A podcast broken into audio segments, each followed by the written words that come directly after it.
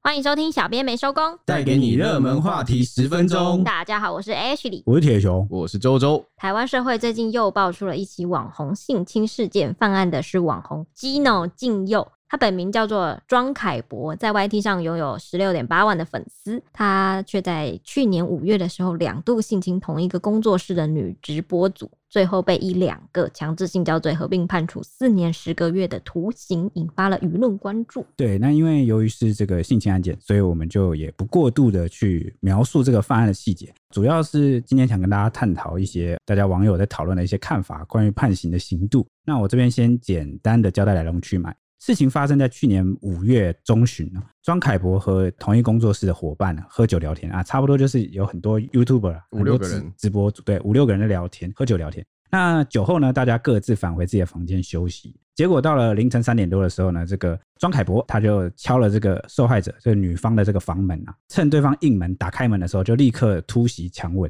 意图不轨。那当时这个女方就奋力反抗啊，就呵斥他说：“你不是我男友哦，不要这样碰我。”但是呢，他最后还是被这个庄凯博就是拖到客厅的沙发还有厨房性侵得逞，他拖两个地方哦，还得逞就两次、是哦，因为那个沙发跟厨房就在旁边呢、其他人不是他回他房间很睡觉啊有力了，耶，他就他是搞什么啊、可能凌晨嘛，就是大家都在各自的房间里面。隔音很好是不是或者是那个工作室很大，我听说在这个新北市三重，嗯所以我也我也不太知道，可能很大间这样。精力太旺盛哦，好，那事后 啊，这个女直播主就传去讯息，跑步啊， 好抱 歉，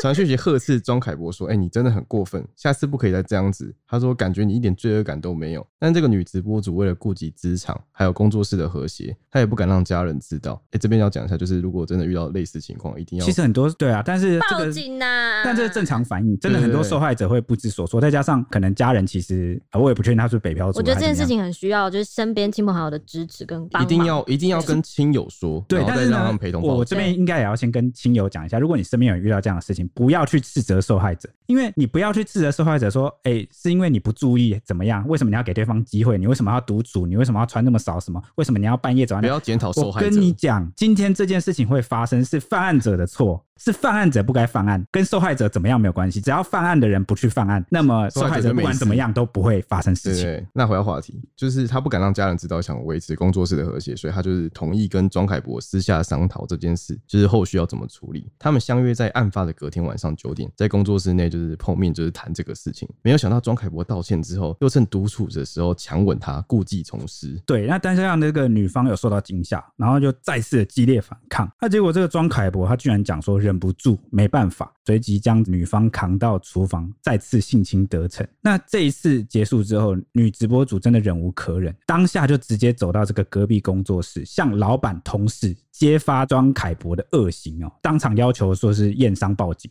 我的天哪、他们到底多近啊？就是这个空间距离真的是难以想象哎、对，然后他胆子还那么大，然后敢在这个工作室里面犯案，嗯，而且我刚刚还是希望，就是大家可以同理这个女直播主哦，不要去检讨她的原因，是因为很多受害者真的是因为可能家人平时就很担心她，可能女生长那么漂亮嗯啊、哼或者是一个人在外面工作，不知道会怎么样，真的会不想让家人知道因。为我觉得他就是利用他的善良，他就是想维持大家和谐，他可能想私下就处理这件事，还被他二度侵犯。对，我觉得真的是三很啊这个真的度很总可共恶。啊三次吼。好啦，回到话题，新北地院审理的时候呢，庄凯博他就否认犯行，强调双方是两情相悦。不过呢，法院审酌两人对话记录还有验伤报告，加上工作室的同事跟老板证词，他们认为女直播主具有工作人物的身份，不想闹大。事前又和庄凯博没有恩怨，关系还蛮好的，所以没有诬陷的动机，却冒着曝光压力，然后来揭露这个性侵的事情，所以他不采信男方的辩词，案件审理了一年多，法官在本月二十五号的时候考量双方至今都没有和解，所以依两个强制性交罪判处三年六个月、三年十个月，合并应执行四年四个月的徒刑全案仍可上诉。四年十个月哦、嗯，因为其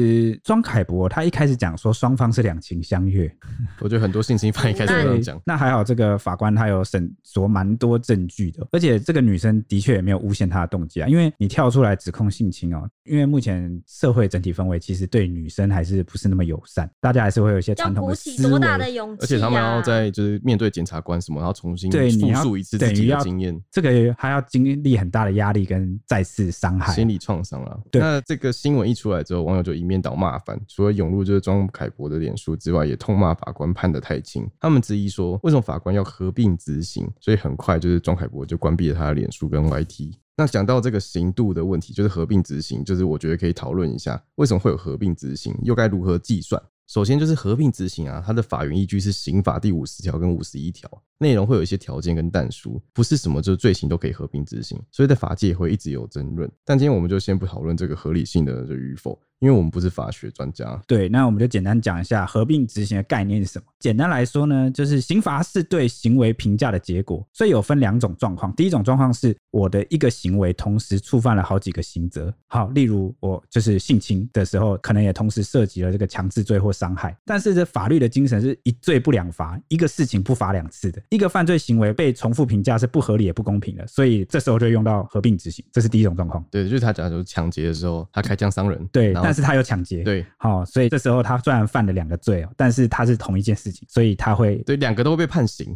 但是他会把这两个刑期的事情合并在一起算对，那第二个状况是同一个人犯下了好几件有期徒刑的犯罪，啊而例如我今天去偷窃，然后明天又犯强盗，那偷窃跟强盗会合并执行，为什么要合并执行呢？明明就是不同的罪，而且也是不同天。它的理由就在于呢，人的生命跟资源是有限的，那刑罚增加不只是单纯的数字相加，而是对罪犯生命值的改变。哈、哦，就有一句话不是说什么量变造成质变吗？嗯哦好，如果你今天只是加数字，像五年、五年、五年、五年，然后一路加下 去，可能会导致啊这个刑度造成的痛苦跟他所犯的罪是相比来说是不公平的、不相当的。你说他一直犯，然后一直被罚，就加到一个上限，就是他就对加到永远出不来。哎，我举例给你听。假设如果是用单纯相加的算法来算的话，那可能我犯了十几、二十几个偷窃罪，嗯结果累积的这个刑度啊，比杀人放火还要重。好、嗯比如说假设都判一年好了，我犯了二十几个偷窃罪，好、我就关20二十几年。嗯，好，比起一个可能去杀人啊，或者是做了更严重过失伤害什么的嗯人，哼哈、反而我判的被更重。但比如说我只是偷面包，哦，举例啦，举例，所以呢，就会出现这个合并执行这个概念啊。那再讲一点，就是我们台湾监狱的主要目的是教化了。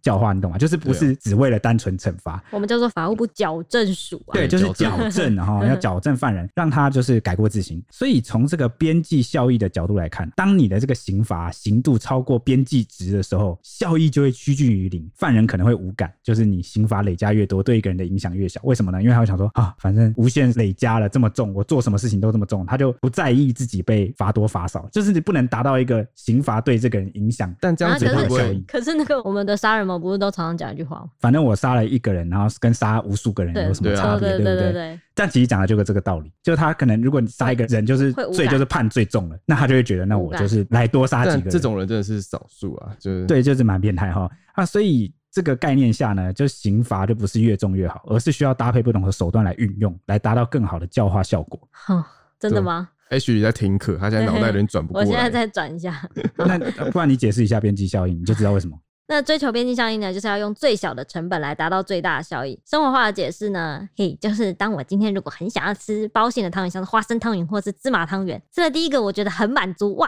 元宵节我要吃一颗，但吃到第四颗、第五颗或是第十颗的时候，我已经我大概第二颗就已经快要不行了，就吃不下或腻，就会想要倒掉。这就是当边际效应会趋近于零甚至负而导致的行为偏差。对，就是过度了，太多了，反而造成这个效益降低了。对，那至于这如何计算这个合并执行，就是我们来简单举例，假设我犯了三个窃盗罪，分别被判刑就是二年、两年、四年、五年，那我又再犯了两个强盗罪，被判了三年、四年。如果只是单纯的相加这五个案件的话，会是十八年，就是、就是二加五加四加三加四嘛，对。那如果用合并执行的算法来看呢，这个五个罪里面最重的东西就是五年，那总共是十八年的话，法官就可以从五到十八的这个区间来判刑。对，就是刚刚讲了犯了五个罪，那其中你单项被判最重的就是有一个窃盗罪，你被判五年嘛。那所以合并执行的时候，你这个期间呐、法官可以判的就是五到那个总计十八，五到十八之间。对，那另外就是值得特别一提的，就是合并执行这个东西啊，它最重不可以超过三十年。对，像我之前就有写过一个性侵案，就是爸爸性侵女儿，因为从小性侵到大，他那个次数是几百次哦。那个案子超有名的，我印象超深刻。对，所以法官等于是要用一百多个哈、几百个妨碍性自主，嗯哼，强制性交罪来办它。那你这样累加，早就已经破了几百年啦。那破了几百年怎么办？就是用合并执行啊。最后合并执行最重也是只能到三十年。嗯，这个真是可能一般人还是无法接受受这个结果。对，先前艺人秦伟他就有被控说性侵了八个人，也是造成台湾社会的舆论挞伐。这样，后来法院审判呢，其中三个受害者指控性侵罪行是成立的，秦伟犯的三个强制性交罪各判刑四年，总计是十二年，也是被合并执行变成七年八个月，这也是一个例子。不知道听完这一集，大家有没有对判刑的依据更了解？对，因为其实因为这新闻出来，大家就是骂法官，真的骂到爆哦，对，就觉得都是恐龙法官啊。但是其实，呃，某个程度上来说，法官也是依法判刑。追根究底，如果你真的不满意，他的出问题的地方可能是在法条上。对，其实我看到那个很多留言，大家都说什么啊，你怎么刑责这几年几年加起来都不他说可以会，给你这样减吗？跟那是数学怎么学的？你对啊啊数学老师在哭，然后什么之类。但我们的刑法五十条第五十一条就是给了法官这样的权限。其实我们要相信法官跟就是执法人员他们的专业。所以，因为很多事情有他的专业。那如果你真的不满意，对其实呃我们应该是要透，因为我们是民主国家，民主国家就是你可以透过民意代表哦去影响你在国会立委啊去立法对，我们有所谓的立法委员，对，这其实他们才是最重要的。我们大家都在留言区就发泄我们的怒火，觉得这个判决不公平。对但其实我们最根本的是要去跟立法委员留言说，对哎、请你们帮我们修改这个我们觉得可能不太合理的法。对，就其实我看到很多网友关心社会公益或一些事件，但是原本出发点是好的。对对对但如果你只把这个动力停留在你就是打键盘，然后留了一句话，然后发泄你的情绪，然后以此来彰显你的价值观跟道德高度的时候，对，那只能跟你说这件事会一再一再的对，会一再的发生。我们不要让事情一再的发生，去关注啊、哦尤其像你，对啊我们你的应该选票选出来的，我们选出的立法委员，我们也是要去监督他们，让他们做事情。对，就不可能说都放着他们。但当然，诶、刚刚我们有讲说这个合并执行是不是有个范围？对，那你觉得他在这个范围里面是判轻判重了？其实我们就可以来讨论，因为呢，刚刚有讲嘛，Gino 性诱这个庄凯博的性侵的这个两个强制性交罪啊，是被判三年六个月，嗯六个月跟三年十个月啊、所以加起来是几啊？是七年四个月。对那所以法官最重就可以判到七年四个月，那最轻就是判到三年十个月嘛，对，简以他最高来算，所以对他现在最终判了四年十个月，就在这中间。就是算对。那有些网友可能还是会认为说这个太轻了。对还有一点啊，觉得轻是因为这个案件审理一年多，他们到现在都还没有和解，对，和解也是一个问题。因为法官的依据是你有没有和解啊，你有没有民事赔偿啊，然后你有没有取得被害人的原你谅有。没有悔意？对，回忆对也是一个很重要的考量点，所以没有判到这么重，可能大家就会啊，可以可以判到七年四个月啊之类的。但无其声实我们很难去揣测法官到底是这样，因为法官看的，他们要依证据去判案，对，而且重点是他其实还有一个，因为法官不是一个人判，他还有另外两个法官。而且还有陪审团。对对，他就会有很多人，然后综合意见，然后最后才得出这个裁量。哦，所以可能也不是大家想的这么简单。总归一句，如果你们觉得不合理哦，觉得应该提高这个上限，那在台湾性侵就是该重罚，就是该怎么样，其实可以向自己选区的立委或你信得过的不分区立委去反映，然后大家来联署推动。就跟之前呢、酒驾案件不是一直层出不穷嘛？对，那就在整个社会民意舆论啊的压力下，我们的明代跟立委也去推动了这个酒驾刑罚加重。对，加重这个就是一个例子。所以民主国家，我们要身体力行啊，我用们更之多前我行。们之前还有一个那个、啊、一个网站是可以什么全国联署的那个，对对对对对啊，这也是一个途径。对那个这样就可以去国小冷气就是从那里发起的吧？就内政部就要去回应啊。提案平台那对个对提案对平，台官方就必须要来回应。嗯，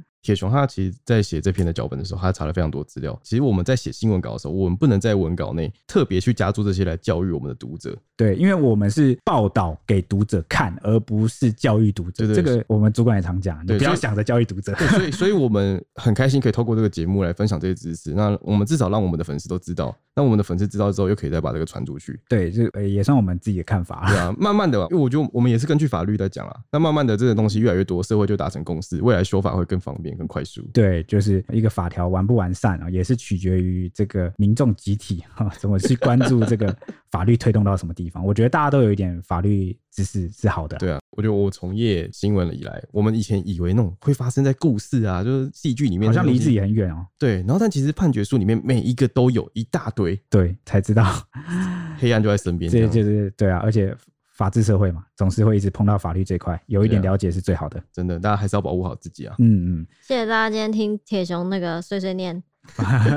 明天见喽，拜拜拜拜。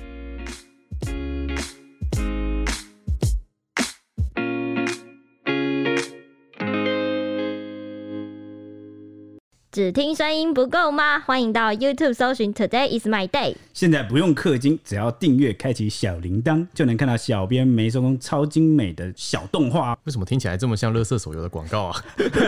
我们又没有送什么九九九屠龙宝刀，他还送什么关羽吗？但我们有送五星魔铁熊，哦，大家快来收集魔铁熊没！有陪你一起聊热门话题时事。